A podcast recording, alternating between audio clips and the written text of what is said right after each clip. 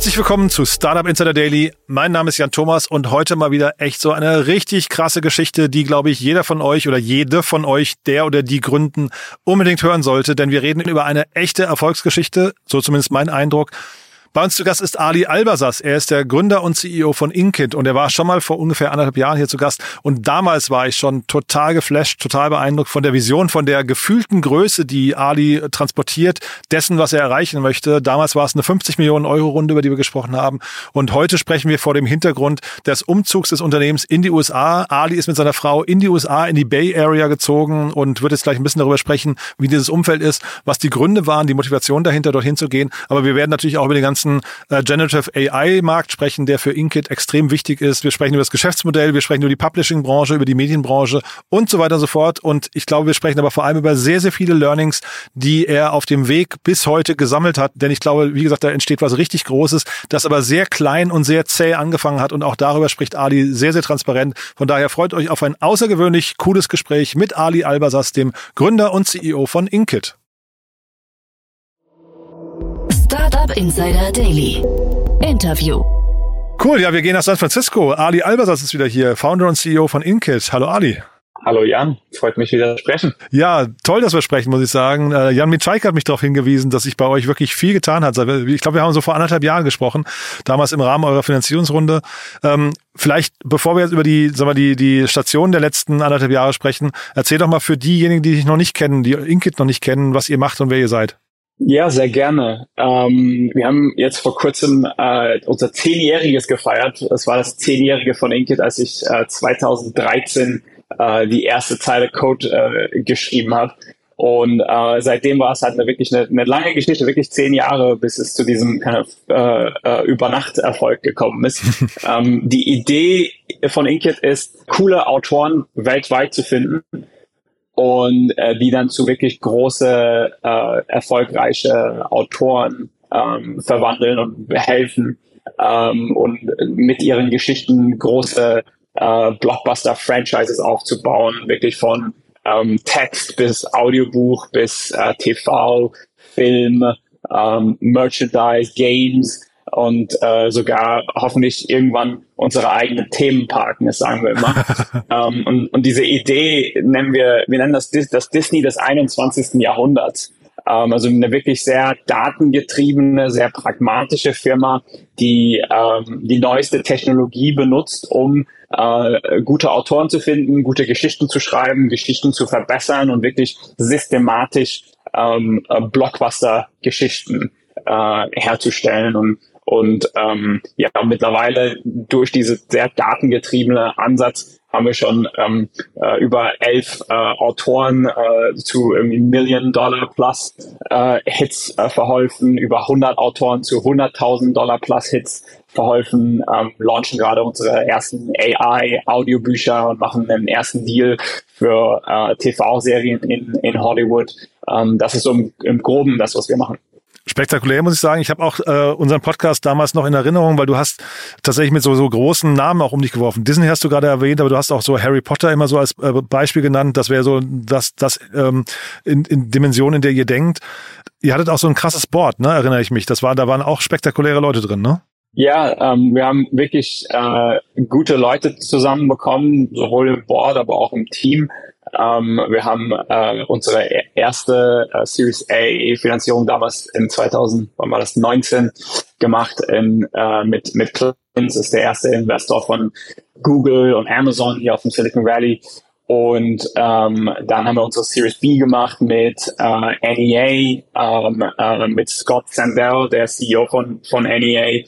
Ähm, äh, wirklich großer Name, der ist in der Forbes Midas Liste, einer der Top-Investoren der Welt. Ähm, und da, dabei ist dann halt, sind dann auch andere Leute mit on Board gekommen, wie zum Beispiel Michael Linden, der äh, vorherige CEO von äh, Sony Pictures und von ähm, äh, äh, aktuell der Chairman von Snapchat ähm, und äh, zusätzlich auch noch ähm, äh, Matthias Döpfner, der CEO von ähm, Axel Springer. Ähm, sind wirklich viele namhafte Leute mit dazugekommen und danach auch ähm, jetzt, äh, wo wir jetzt mehr nach ähm, Silicon Valley expandiert sind, haben wir auch wirklich gute Leute ins Team eingestellt, wie zum Beispiel äh, unsere ähm, äh, VP of Product, äh, Annie, die ähm, das ganze äh, Produkt für Tinder geleitet hat, ähm, oder Michelle, die bei uns Growth leitet, die das ganze äh, Growth äh, für, äh, für Tinder ge äh, geleitet hat, äh, oder unser VP of Engineering, äh, äh, der vorher bei Blizzard war und äh, einen sehr großen ähm, glaub, 150 Mann Team bei Blizzard geleitet hat. Ähm, also wir sind wirklich wirklich sehr sehr gute Leute, sowohl im Board, aber auch im Leadership über die letzten anderthalb zwei Jahre dazugekommen. Das stimmt. Mhm.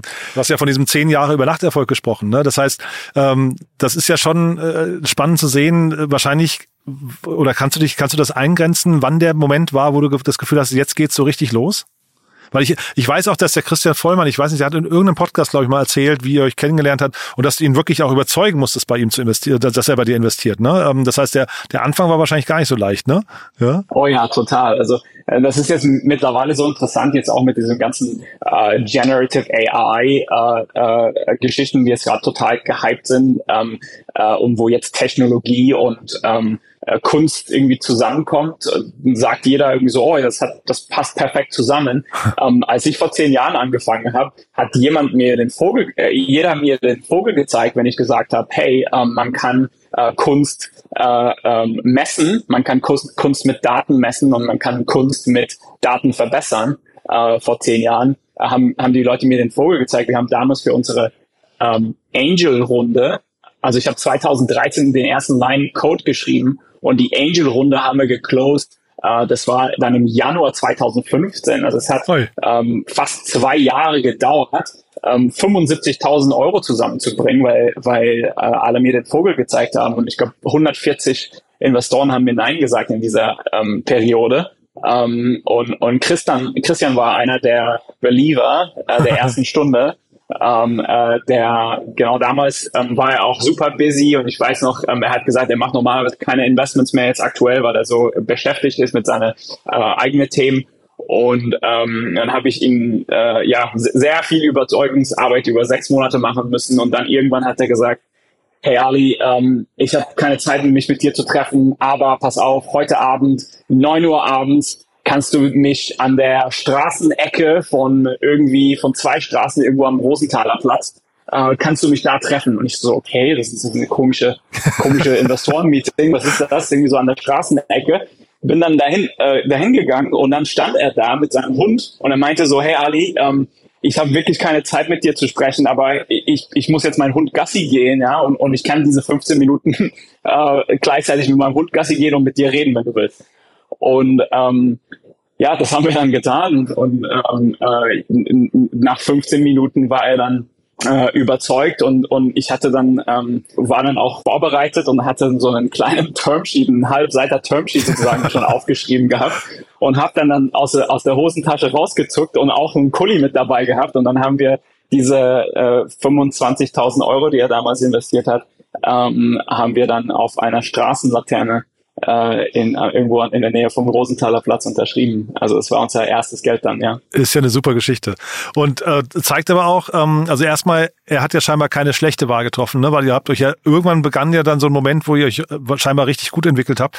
War das trotzdem, also ab wann war das abzusehen? Was würdest du sagen, was war der richtige, was war, was war der entscheidende Moment für euch? Das ist eine gute Frage. Also ich glaube, es, es gab nie wirklich so den Moment, wo wir gesagt haben, so hey, jetzt haben wir es. Wir haben ja sozusagen zweimal gepivotet, unseren Businessmodell, also wie wir, wie wir die Geschichten monetarisieren. Ja? Mhm. Und ähm, wir haben initial angefangen ähm, mit der Inkit-Plattform, wo Autoren ihre Geschichten schreiben und Leser diese Bücher lesen. Mhm. Und wir machen die Datenanalyse, schauen uns an, wie die Leser anhand ähm, dieser Geschichten reagieren und wie, wie sie äh, lesen, ob sie nachts wach bleiben, um das Buch zu Ende zu lesen, etc messen diese Datenpunkte und dann ähm, haben wir gesagt, okay, wir sind eine Tech-Plattform, wir verkaufen die besten Geschichten an andere Verlage. Das war so das erste Business Model in 2015. Und das war leider sehr zäh und sehr langsam und, und ähm, Verlage zu überzeugen, dass sie anhand von Daten Bücher kaufen, zumindest damals war extrem schwierig.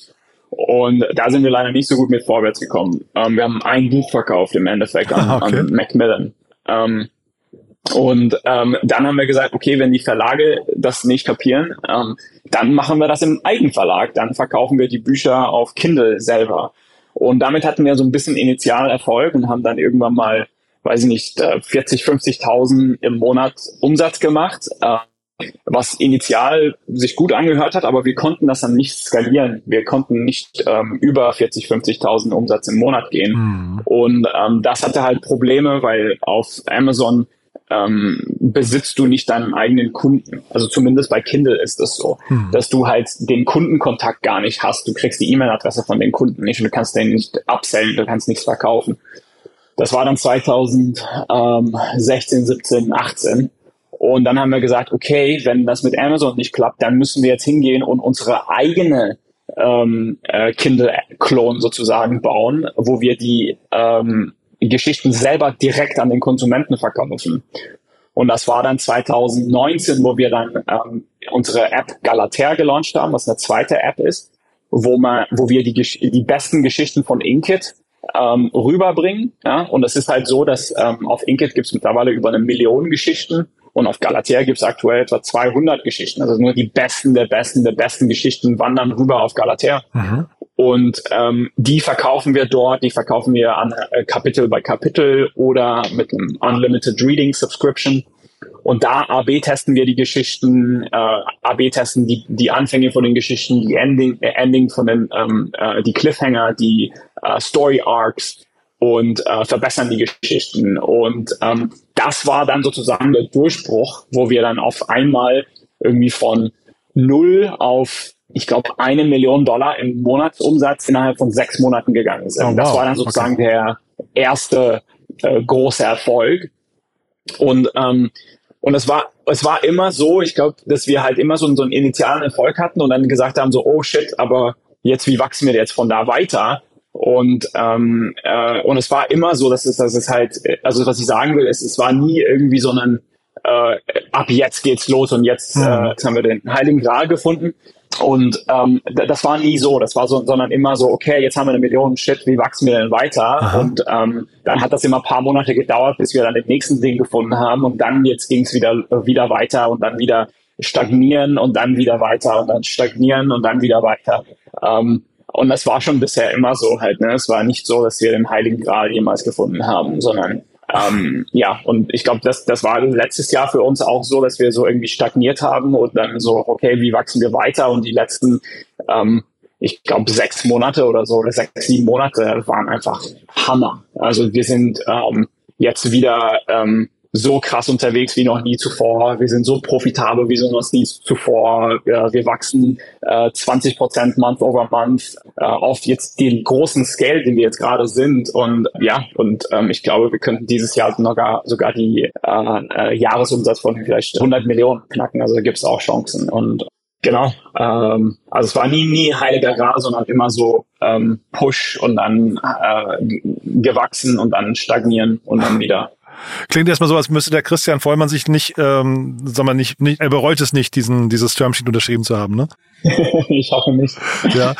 Sag mal, wenn man dir so zuhört, ähm, würdest du euch als äh, Tech-Firma bezeichnen? Du hast ja jetzt mehrfach AI und äh, datengetriebenes ähm, äh, Publishing oder würdest du euch als, als eher Publishing-House? Also was ist so der Kern des Ganzen? Wie, wie beschreibt man das am besten? Ja, also wenn du dir ein Publishing House anschaust, sind die Mehrzahl der Mitarbeiter äh, Lektoren, die die Bücher lesen, die die Bücher editieren etc. Ähm, bei uns ist das größte Team äh, Tech und Data Science. Mhm. Ähm, und wir haben äh, gar keine Lektoren. okay. Also dem, dementsprechend schon ja Tech-Firma. Wir, wir machen das alles schon sehr, sehr datengetrieben. Äh, wir machen gerade sehr, sehr viel Progress mit äh, AI, Audiobücher, ähm, AI, ähm, Schreibhilfen für Autoren. Äh, wir experimentieren mit Generative AI für zum Beispiel, das nennt sich Choose Your Own Adventure Bücher, also wo du dann halt anfängst, ähm, eine Geschichte zu lesen, dann kannst du dann auswählen, wie die Geschichte weitergehen soll. Da experimentieren wir gerade viel. Ähm, also dieses, dieses ganze äh, Generative AI Hype äh, kommt wirklich super zugunsten zu uns, weil ähm, wirklich das, was wir schon seit zehn Jahren gemacht haben, also wo wir wirklich an der ähm, Schnittstelle von, von Kunst und, und Tech waren, das wird jetzt gerade auf einmal äh, allen bewusst, dass das halt wirklich ähm, die Zukunft ist. Und dementsprechend ähm, ja, finden finden wir es natürlich super und, und, und sind da auch ähm, mega vorne dran. Ja. Ähm, OpenAI sitzt ja auch, ähm, ich glaube, irgendwie sechs Blöcke von, von unserem Büro. Das heißt, man trifft sich mal beim, beim Bäcker oder so, ja? Man läuft sich gegenseitig auf den Weg, ja, genau. Ja, ist ja mega spannend. Und sag mal, die, ähm, äh, diese Tech- und Data-Science-Leute bei euch, was ist so, vielleicht kannst du da nochmal so kurz drauf eingehen, was ist so deren Aufgabe gerade, wenn du sagst, ihr seid primär Tech- und Data-Science, ähm, wie, wie geht ihr da vor? Ja, also wir haben zwei große Apps, die wir maintain maintainen. Einmal ist es äh, die äh, Inkit-Plattform, wo Autoren schreiben und äh, Leser lesen. Da, wo, wir, wo schon mittlerweile mehr als eine Million Autoren auf der Plattform äh, schreiben und, und das ist die Plattform, die wir auch immer weiter erweitern. Wir bauen mehr Tools für die Autoren, um ihre Community zu bauen, uh, Community Interactions uh, zwischen Leser und Autoren. Das ist so das große Ziel für, für auf der Inkit-Plattform. Und dann auf der Galatea-Plattform, das ist da, wo wir verkaufen. Da verkaufen wir unsere eigenen Geschichten, aber auch jetzt ähm, äh, vor kurzem haben wir auch angefangen, auch externe Autoren zuzulassen, dass, dass sie ihre Bücher bei uns veröffentlichen, weil wir halt Tools gebaut haben, wo sie ihre Geschichten AB testen können, wo sie äh, ähm, ihren Cover AB testen können, wo sie ihre Cliffhanger AB testen können, wo sie auch besser monetarisieren können, wo sie ihre Fans monetarisieren können. Und ähm, da lassen wir jetzt auch ähm, externe Autoren äh, bei uns äh, zu schreiben. Und dafür bauen wir dann zum Beispiel Tools, wo dann die Autoren benutzen können, um ähm, zum Beispiel AB-Tests zu launchen, um ähm, zu sehen, wie die Performance von ihren AB-Tests sind. Ist es besser, wenn sie den einen Charakter irgendwie ähm, zu früh äh, töten oder später töten oder so? Ja, das können sie halt im Prinzip testen, welche Version der Geschichte besser performt. Hochinteressant finde ich, ja. Aber ist ja wahrscheinlich auch, du hast gerade gesagt, ihr baut Tools. Ähm, wahrscheinlich kann man diese Tools doch, also jetzt zum Beispiel, das meiste Geld wird doch wahrscheinlich in der Filmindustrie oder vielleicht auch Gaming-Industrie verdienen. Ne? Kann man, kann man das quasi auch lizenzieren, dass dann so ein Disney zum Beispiel eure Tools für das, äh, was nicht, Predikten ihrer Blockbuster-Erfolge ähm, im Kino nutzen könnte? Ja klar, also das, das ist auch das, worüber wir gerade mit den Produzenten in, ähm, in Hollywood sprechen, ist ähm, oft will ein Produzent zum Beispiel verschiedene Dinge in einem Buch dann verändern, um, ähm, um weil das für den Film irgendwie besser passt. Und, ähm, und das können wir dann halt zum Beispiel auf Galatea testen und können dann sehen, okay, wenn wir jetzt den ähm, Hauptcharakter äh, äh, zehn Jahre älter machen, ähm, performt das dann immer noch. Und ähm, das können wir dann als, als Tools benutzen. Und, ähm, und die Idee, also wo wir jetzt gerade hingehen, ist halt, wir werden jetzt, ähm, wir launchen jetzt gerade unsere Audiobücher, wir partnern jetzt gerade mit, ähm, mit große Produzenten, um, um uh, unsere ersten Geschichten als TV oder Film rauszubringen. Ähm, aber langfristig, die Idee ist schon, dass wir das dann halt auch intern machen. Also zum Beispiel, dass, dass wir unsere eigenen Studios haben, dass wir unsere eigenen Filme oder TV-Serien auf Galatea ähm, launchen und ähm, jetzt gerade zum Beispiel auch mit dem Progress in Generative AI, wo es auch bald möglich sein wird, ähm, Videos mit Generative AI zu, zu bauen. Das sind halt zum Beispiel so Sachen, wo, wo wir halt sehr vorne mit dabei sind und interessiert sind, weil dann wird es auch möglich sein, zum, zum allerersten Mal AB-Tests durchzuführen für TV-Serien, ähm, wo du dann halt verschiedene Versionen dann halt testen kannst, weil es dann günstig ist, TV-Serien zu produzieren. Oder auch personalisierte TV-Serien, also zum Beispiel die, anzuschauen, was denn deine Bedürfnisse sind oder was deine Präferenzen sind und dann halt eine Geschichte anhand von deinen Präferenzen dann irgendwie äh, ein bisschen umzubauen, so dass es dir dann gefällt. Also es gibt, ähm, ja, ich glaube, die Zukunft in, in, diesem ganzen Feld wird wirklich, äh, wirklich cool sein, die nächsten fünf Jahre. Ja, bin ich total bei dir. Ähm, wo du gerade dieses ganze Generative AI-Thema ansprichst, äh, man sagt ja immer so, oder man vermutet so ein bisschen, das wird die Kreativität verändern, den zu, oder vielleicht sogar, vielleicht sogar zum Teil auch ersticken, ne? weil ja natürlich äh, vieles übernommen werden kann und man das vielleicht, man muss vielleicht gar nicht mehr nachdenken und, und seine eigene Fantasie bemühen. Wie ist dein Blick generell auf diese Entwicklung und auf die, auf die Branche an sich? Also ähm, ich verstehe, welche Rolle ihr spielen könnt, aber so, solche Unternehmen wie Disney verlieren die an Macht, gewinnen die an Macht, ähm, die, die einzelnen Gewerke werden günstiger. Das heißt, steigt da eine oder, oder wird, sehen wir da so eine Produktionsflut an Themen kommen? Gibt es viel mehr Einzelproduzenten und äh, mehr Konsum, weniger Konsum? Was, was glaubst du? Um, ähm, ich glaube, ich glaub, Konsum wird sich wahrscheinlich nicht viel verändern. Ähm, allerdings wird die, uh, die Offering wird, wird viel besser werden. Und ich glaube, viele Leute, die sich jetzt gerade AI anschauen, die denken als erstes, also ich glaube, das ist der erste Gedanke ist halt, dass Produktion günstiger wird und dadurch halt Quantität äh, steigen wird. Ähm, ich glaube, das ist aber irgendwie zu kurz gedacht. Um, also zu, jetzt, um ein Beispiel jetzt mit der Buchindustrie zu nehmen, Ähm, es gibt aktuell, ich glaube, über sechs oder sieben Millionen Bücher auf Kindle. Und das, die meisten Bücher werden nicht gelesen, weil das ist einfach zu viel. Das ist zu viel Quantität. Äh, nur ein Bruchteil dieser Bücher werden überhaupt gelesen. Und mit Generative AI hingehen und sagen, jetzt aus den sechs Millionen Bücher wird auf einmal 600 Millionen Bücher, dann werden es trotzdem Leute nicht lesen. okay. Das ist halt eine Kombination von, ähm, von, von Marketing und ähm, ja, wie gut die Bücher sind und, und auch halt Kaufkraft und ähm, ja, die Leute haben im Endeffekt wirklich nur 24 Stunden am Tag. Mhm. Und ich, ich glaube, es werden neue Wege entstehen zu monetarisieren, die es vorher nicht gab ähm, wie zum Beispiel personalisierte Geschichten. Mhm. Ähm, es war vorher nicht möglich, äh, Harry Potter zu per personalisieren. Mhm. Also einmal für dich zu schreiben, einmal für mich zu schreiben, einmal für andere Leute zu schreiben, wirklich für jeden Menschen eine, eine personalisierte Version zu schreiben. Jetzt wird sowas möglich sein. Es, ich glaube, es werden neue Wege entstehen, äh, Geschichten zu schreiben oder Geschichten zu monetarisieren, die wir vorher gar nicht machen konnten. Und ich glaube, das ist da, das ist das, was interessant wird, äh, interessant sein wird. Und dann wird es Firmen geben, die ähm, sehr innovativ sind und und und flexi äh, flexibel sind und dass sie ähm, äh, sich anpassen. Und ich glaube, diese Firmen werden wahrscheinlich auch super davon pro profitieren.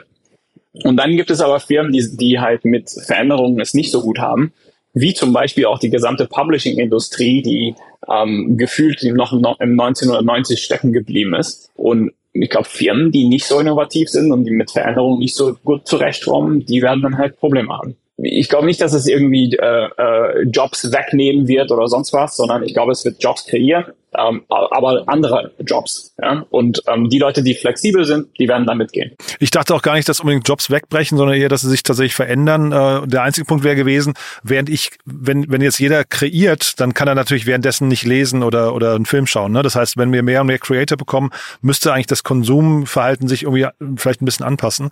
Dieses Personalisierte finde ich, finde ich spannend, was du sagst, ähm, weil äh, ich weiß nicht, ob du es mitbekommen hast, äh, in Stanford gab es ja jetzt gerade dieses Experiment mit, mit Smallville, die haben so 25 äh, KI äh, gestalten in so eine bisschen wie die Sims-Umgebung, ähm, äh, in so eine Smallville-Umgebung gepackt, wo dann diese Charaktere angefangen haben, selbst eigenständig miteinander zu interagieren. Da, als ich das gesehen habe, habe ich gedacht, dass eigentlich der Film der Zukunft oder vor allem die Computerspiele der Zukunft vielleicht sogar so personalisiert werden, dass jeder ein eigenes Erlebnis haben wird, weil die KI jedes Mal anders, also weil die, weil die Charaktere, diese Non-Player-Characters von, äh, von der KI gesteuert werden und jedes Mal anders, anders drauf sein könnten, ne?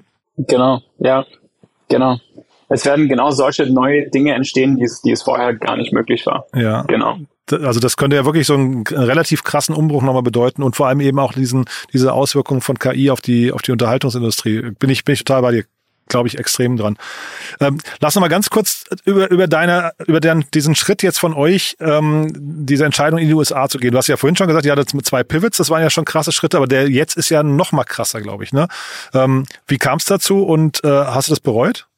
Um, ähm, das war einer, ich glaube, der, der besten Schritte ähm, für die Firma. Also es, es war schon immer so, dass, dass wir große Ambitionen hatten, das, das Disney des 21. Jahrhunderts aufzubauen. Und, ähm, und, und ich möchte halt schon eine Firma aufzubauen, äh, wo man in 100 Jahren zurückblickt und sagt, hey, wow, coole Firma, die existiert immer noch, die cool, dass die es damals aufgebaut haben. Das war ein, ein guter Schritt für die Menschheit. Das hat die Menschheit nach vorne gebracht. Das hat irgendwie Storytelling nach vorne gebracht. Und ähm, das ist schon so meine, meine Ambition. Und aktuell ist es ja so, also knock on wood, dass es halt auch so gut läuft. Ähm, Financial Times hat uns ja jetzt vor einem Monat als das äh, schnellst wachsende Firma in, in, in Deutschland äh, nominiert oder in, diese, in ihrer Liste veröffentlicht. Und was, was ich denke, ist halt, um wirklich, dass wir, dass wir wirklich äh, einer der Top-Firmen in der Welt werden können, ist es halt für uns halt auch sehr wichtig, halt wirklich super, super nah an den ähm, äh, an den Leuten zu sein, wo, wo, wo die Zukunft auch mitgestaltet wird. Äh, Google sitzt hier in der Bay Area, Facebook sitzt in der Bay Area, OpenAI sitzt ein paar Blöcke weiter von uns. Ähm, äh, und, und ich finde schon, schon immer war es so, dass, dass die, die Bay Area eine, ähm, ja, interessante Zielgruppe angezogen hat. Und das ist so wirklich so das, das, das Zentrum von, von, von Tech. Und ich denke halt, dass ähm, wenn wir wirklich halt jede einzelne kleine Wahrscheinlichkeit optimieren wollen, dass wir wirklich diese Chance haben, das Disney des 21. Jahrhunderts aufzubauen, auch wenn es bedeutet, dass, weiß ich nicht, dass dieser, um hier noch näher dran zu sein, unsere Wahrscheinlichkeit, dass Disney des 21. Jahrhunderts mit fünf Prozent oder mit zehn Prozent steigert, ähm, bin ich dabei. Und das war sozusagen die, die Idee halt, ähm, okay, wenn, wenn das unsere, die Chance steigert, das Disney des 21. Jahrhunderts aufzubauen, das wirklich was Großes aufzubauen, richtig nah an den ganzen Tech-Leuten äh, dran zu sein, ähm, deswegen war es mir wert. Ähm, und ja, natürlich war das halt auch ein riesen Move ähm, für mich, für meine Frau. Und wir mussten umziehen, dann mussten wir ein Büro hier aufmachen, Leute hier einstellen. Ähm, die Zeitverschiebung mit Deutschland ist natürlich auch brutal mit neun Stunden. Ähm, ich wache aktuell morgens irgendwie um 4.30 Uhr oder 4.45 Uhr auf und, und mache meine ersten Calls schon irgendwie seit 6.30 Uhr oder so.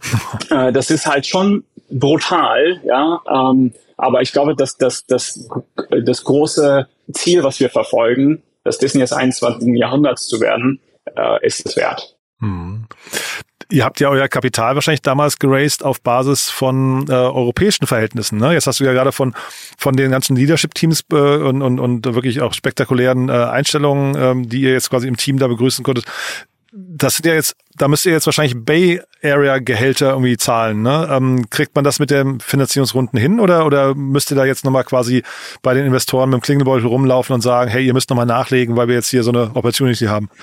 Nee, also wir, wir, haben, wir haben uns auch immer so sehr aktiv, sehr selektiv entschieden, ähm, wen wir einstellen. Also wir haben zum Beispiel äh, die Entwickler, die wir hier in der Bay Area einstellen, haben ja eine wirklich sehr, sehr hohe äh, äh, Kriterien, dass, dass die erfüllen müssen, damit wir die einstellen, dass, dass, dass, dass, dass das auch den äh, höheren Gehalt auch gerechtfertigt. Ähm, äh, die Entwickler, die wir zum Beispiel in der Bay Area einstellen, ist halt, wir denken schon, dass so 50 Prozent Produktmanager sein müssen. Also, dass die halt auch den Markt verstehen, dass sie auch mit den Kunden reden, dass sie auch mit den Kunden telefonieren und, und gucken, hey, warum die App äh, äh, crasht. Und ähm, dass wir halt auch eine, eine, eine höhere, höhere sozusagen Barriere haben, wie wir einstellen, sodass der Return on Invest sich halt lohnt. Und von dem ähm, Cash-Perspektive her, also ähm, wir standen bisher noch nie so gut da mit unserer ähm, Company-Profitabilität. Ähm, und ähm, da läuft es halt relativ gut. Und ähm, äh, ja, Gott sei Dank mussten wir jetzt, ähm, wir mussten jetzt in den, ja, in den letzten Monaten, wo äh, viele Leute halt auch ähm, äh, Staff Cuts machen mussten und so weiter, was wirklich sehr schwer ist auch für die, für die, ähm, für die Firmen, für die Gründer, für die Mitarbeiter und so weiter. Gott sei Dank und wirklich äh, Klopf auf Holz, ja, ging es uns da relativ gut und, und mussten sowas nicht machen. Ähm, also da stehen wir ganz gut da. Ja, du hast es eben schon, schon mal angedeutet. Ihr seid profitabel schon. Habe ich das richtig verstanden? Und wir sind nicht ganz profitabel, aber wir machen da gerade sehr, sehr viel Progress, weil ähm, die Marktlage für uns halt sehr gut ist. Mhm. Ähm, da machen wir halt, äh, ja, es, es wird immer profitabler, mhm. sagen wir es mal so. Und sag nochmal kurz, ähm, die Umgebung, in der ihr jetzt seid ähm, und der, der Grund, in die USA zu gehen, war das jetzt, ist es vor allem quasi die Nähe zu diesen, du hast Facebook, äh, Google und so weiter, ähm, OpenAI äh, genannt, weil man sich dort dann auch austauschen möchte, weil man an diesen technischen Entwicklungen nah dran sein möchte, weil man da die besseren Leute findet oder gab es noch andere Gründe? Ist es auch der Revenue Streams hinterher? Also es, also es gibt mehrere Faktoren. Also ich glaube, die Nummer eins Faktor für mich war es halt, gute Leute einzustellen. Und das war für mich schon immer so, auch wenn als ich in Berlin war, ähm, immer die besten der besten der besten Leute, die ich immer interviewt habe, die waren irgendwie immer in, in der Bay Area. Hm. Und ähm, ich habe dann äh, Leute gefunden, die in, in Europa waren oder in Berlin waren und so weiter. Und, das ist, und die, die Density von wirklich guten Leuten in Berlin ist halt sehr klein. Es gibt gute Leute, aber es ist halt kleiner. Und ähm, und, und hier ist es halt so, dass, dass du halt ähm, ja, Leute einstellst, die schon bei ähm, äh, weißt du, ein Softwareentwickler, der schon bei fünf Y Combinator Startups mit äh, durchgegangen ist oder so die letzten zehn Jahre und fünf Startups schon ähm, mitgetragen äh, hat und ähm, äh, schon sehr viele Learnings bekommen hat und mit den Gründern mitgearbeitet hat und so weiter. Und der Software-Engineer, den du dann einstellst, hat dann halt ein andere, ja, gibt dir anderen Feedback als ähm, ja, wenn du halt jemanden anderen einstellst, ja. Und und ich glaube, also ich glaube, Kriterium Nummer eins war schon, schon gute Leute einzustellen. ähm, sehr, sehr gute Leute einzustellen. Ähm, dann diese, diese Nähe an diese ganzen Leute oder die Technologie, es ist schon, schon auch ein anderer, äh, andere Vibes, andere Energie, ja. Wenn ich jetzt mich mit anderen Gründern hier treffe oder wenn so irgendwie CEO-Meetups sind und so weiter, ich finde halt die, ähm, die Themen sind halt irgendwie so ein Level höher, ja, oder ein Level tiefer. Mhm. Und ja, und dann halt das andere ist halt äh, zum Beispiel jetzt, wo ChatGPT äh, rausgekommen ist. Ähm, ich habe ChatGPT wahrscheinlich, ich glaube, drei Monate bevor es veröffentlicht wurde, auf einer Konferenz äh, gesehen, wo, wo der Typ ähm, rumlief in der in, der, in dem uh, kind of like Launch Area, wo, wo also da na, nicht da, wo die wo die Speaker sind, sondern in, in, dem, in dem Networking Area. Mhm. Da saß er da und, und, und, und er hat dann so den Leuten gezeigt, was die letzte Version von von GPT kann, ja. Mhm. Und, und das war halt drei Monate, bevor die ganze Welt davon mitbekommen hat. Und ich glaube so, wenn du dann halt in dieser Umgebung bist und, und alles irgendwie auch als als erstes siehst und so weiter, Sport das einem halt auch total an und macht einem auch irgendwie so, dass, dass man auch noch härter arbeitet, noch mehr härter arbeitet, um mithalten zu können und so weiter. Und ich glaube, so diese, diese Energie ist natürlich auch echt, echt sehr cool, ähm, wenn man was Großes aufbauen will. Aber Prio 1 war schon, ähm, gute Mitarbeiter zu finden. Und da muss ich ja trotzdem mal fragen, Ali, noch vielleicht zum Schluss jetzt, ähm, was hat denn, wann war denn der, ich hatte ja gerade gefragt, wann du das Gefühl hattest, dass die Company auf dem richtigen Weg ist, ne? Ähm, aber wann, wann, wie kommt denn, wie kommt denn das bei dir, dass du diesen, diesen Ehrgeiz oder auch diese Ambition überhaupt entwickelt hast, dass du sagst, ich will hier was riesengroßes machen, ich will die besten Leute haben, um das zu erreichen. Dafür gehe ich auch, ich ziehe mit meiner, mit meiner Frau, äh, keine Ahnung, äh, weiß nicht, auf die andere Seite des Planeten und so weiter. Wie ist das denn? Was ist denn da der Ursprung bei dir gewesen? Also ich glaube, das wird jetzt sehr tiefgründig. Wir können auch ein anderes Mal mal äh, äh, tiefer ähm, äh, da, da reingehen, wenn wir ein bisschen mehr Zeit haben. Aber es war so, als ich ähm, 19 Jahre alt war, ähm, hatte ich einen einen Unfall, wo ich, wobei ich äh, ähm, wirklich um ein Haar fast gestorben wäre. Und das war halt wirklich sehr, ähm, ja, hat, hat mich sehr nachdenklich gemacht, die, die danach folgenden Monate oder Jahre ähm, wo ich dann irgendwann ähm, ich glaube, den, den, den Entschluss ge gezogen habe und gesagt habe, oh wow, ähm, diese, dieses Erlebnis, das war einfach so krass. Ähm, also Leute, die mich gesehen haben, die, die, also die mich besser kennen, die kennen von dem, von dem, von dem Unfall und ähm, äh, das war schon sehr, sehr tief und ähm, das hat mich dann sehr nachdenklich gemacht und, äh, und dann habe ich mir gesagt, okay, wenn ich jetzt diese zweite Chance bekommen habe, ähm, dann will ich auch etwas aus meinem Leben machen. Dann will ich auch, dass wenn ich tot bin, irgendwann mal, ähm, dass die Welt ein kleines Stückchen besser geworden ist, weil ich auf dieser Welt war. Und ähm, das habe ich mir dann damals geschworen, als ich, weiß ich nicht, 20, 21 war und versuche dem auch jetzt ähm, ja irgendwie Folge zu leisten. Boah, spannend. Du, da würde ich, das können wir wirklich noch mal vertiefen, wenn du magst. Da ist ein, ist ein fast auch eine spannende Brücke. Ich habe den Christian Vollmann mal vor Jahren interviewt und hat er auch gesagt, eine seiner größten Überlegungen, das war jetzt nicht vor dem Hintergrund eines Unfalls, aber da hat er gesagt, man sitzt irgendwann da und überlegt, was soll so die Delle sein, die man im Universum hinterlassen möchte. Ne? So ein bisschen, bisschen wie das, was du gerade beschreibst. Ähm, du, da würde ich sagen, bis hierher erstmal, ich weiß, du hast auch einen vollen Tag, aber vielleicht als letzte Frage noch, gibt es ein wichtiges Learning, was du vielleicht anderen Gründerinnen und Gründern mitgeben möchtest auf dem Weg, wo du sagst, äh, das, das ist jetzt so das Ding, worüber ich mich am meisten freue, dass ich den Fehler nicht mache oder nicht, nicht mehr mache oder äh, was ich von anderen gelernt habe, ihn nicht zu tun? Ja, also ich glaube, ähm, also ja, auch jetzt gerade, wo mit der mit der ähm, Financial Recession und, und wo es gerade auch ähm, ja viele viele Startups gerade auch sehr schwer haben. Ähm, ich glaube auch die zusammenhängen mit der Frage, was du vorhin gestellt hast, äh, hast ähm, wann war das sozusagen der, durch, der große Durchbruch? Wann haben wir dann ähm, wirklich gedacht, dass wir es erreicht haben?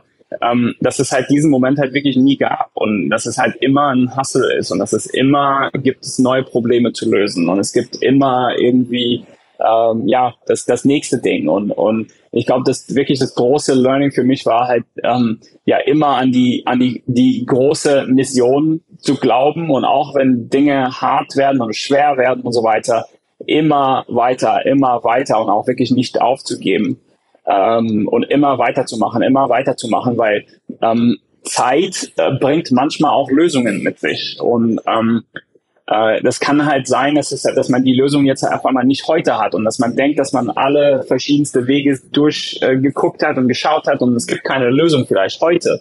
Aber auf einmal fällt einem in ein paar Monaten oder in ein paar Jahren einfach eine neue, neue Lösung ein und, und man kann dann auf einmal weitermachen.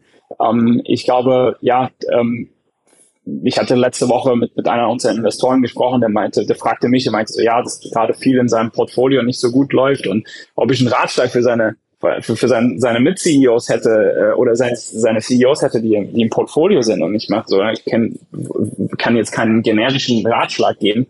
Ähm, das Einzige, was halt für mich funktioniert hat, war ähm, ja nicht aufzugeben. Also auch wenn Dinge ähm, schwer waren, einfach einfach weiterzumachen, weil ja bei mir zumindest war es so, dass dass Zeit oft Lösungen gebracht hat und ja, und mein, mein Übernachtserfolg hat zehn Jahre gedauert. Ja, mhm. ja zeitgleich hast du aber auch äh, schon klar gesagt, du hast ja dann irgendwann eine klare Vision entwickelt von dem, wo du hin willst. Ne? Ich vielleicht, äh, ich glaube, die braucht man, um auch äh, zu wissen, dass man weitermachen sollte. Ne? Wenn, wenn, wenn der Glaube an das eigene Zielbild nicht, nicht 100 Prozent gegeben ist, ist es vielleicht auch schwierig. Ne? Das ist korrekt, ja. Das muss schon, ähm, genau, das, das ist schon sehr wichtig, dass man, dass man ähm, an etwas arbeitet, wo man halt wirklich äh, tief dran glaubt und, und weiß, dass man davon tief überzeugt ist, dass man auch eine, eine emotionale Bindung hat, so dass man sagt, okay, ähm, auch wenn es jetzt gerade hart ist, ist es im Großen und Ganzen vielleicht wert, äh, weiterzumachen. Also es ist schon ähm, genau, das ist schon, das, das sollte man sich hoffentlich schon Gedanken gemacht haben, bevor man gründet. Super, Ali. Du, dann hat mir das wirklich ganz, ganz großen Spaß gemacht. Finde ich echt eine bemerkenswerte Geschichte. Ich drücke dir die Daumen für die nächsten Schritte. Vielleicht, vielleicht sitzt ja bei OpenAI irgendwann mal jemand im Interview, in dem Podcast-Interview und sagt, wow, wir sind hier nur sechs Blocke entfernt von Inkit. Äh, vielleicht ist das irgendwann mal quasi umgekehrt, so dass du, ja, dann weiß man, man hat es geschafft. Ne? Cool. Du, lieben Dank und ich würde sagen, Fortsetzung folgt, ne? Fortsetzung folgt. Vielen, vielen Dank, Jan, für deine Zeit. Ja, ebenso, ne? Bis bald. Viel Erfolg. Ciao. Bis bald. Mach's gut. Ciao, ciao. Startup Insider Daily.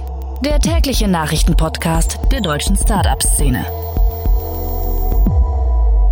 Ja, ich glaube, ich habe nicht zu viel versprochen. Das war Ali Albasas, der Gründer und CEO von Inkit. Ein echt krasses Gespräch, finde ich. Eine super Geschichte. Bin sehr gespannt, wie es da weitergeht. Und ich finde es vor allem cool, dass Ali das alles so, ja, so sehr demütig erzählt und auch nicht vergessen hat, äh, ich sag mal in Anführungszeichen, wo er herkommt. Also beziehungsweise wie hart der Anfang war, dass es wirklich schwierig war, diese erste Angel-Runde zustande zu bekommen, dass man mit Christian Vollmann, also cool, dass Christian das auch gemacht hat, aber dass mit Christian Vollmann eben quasi um die Ecken gehen musste mit dem Hund, um einen Slot zu bekommen, um bei ihm zu pitchen. Und umso schöner natürlich, dass das Ganze vom Erfolg gekrönt war.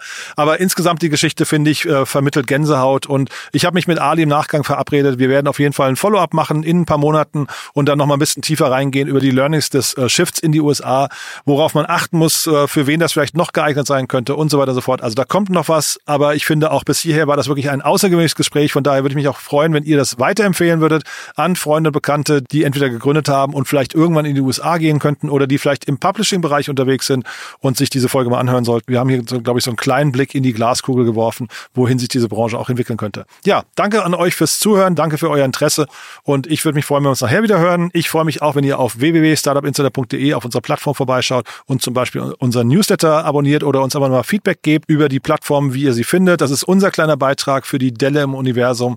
Ja, und ansonsten, wie gesagt, euch einen schönen Tag, vielleicht bis nachher oder ansonsten bis morgen. Ciao, ciao.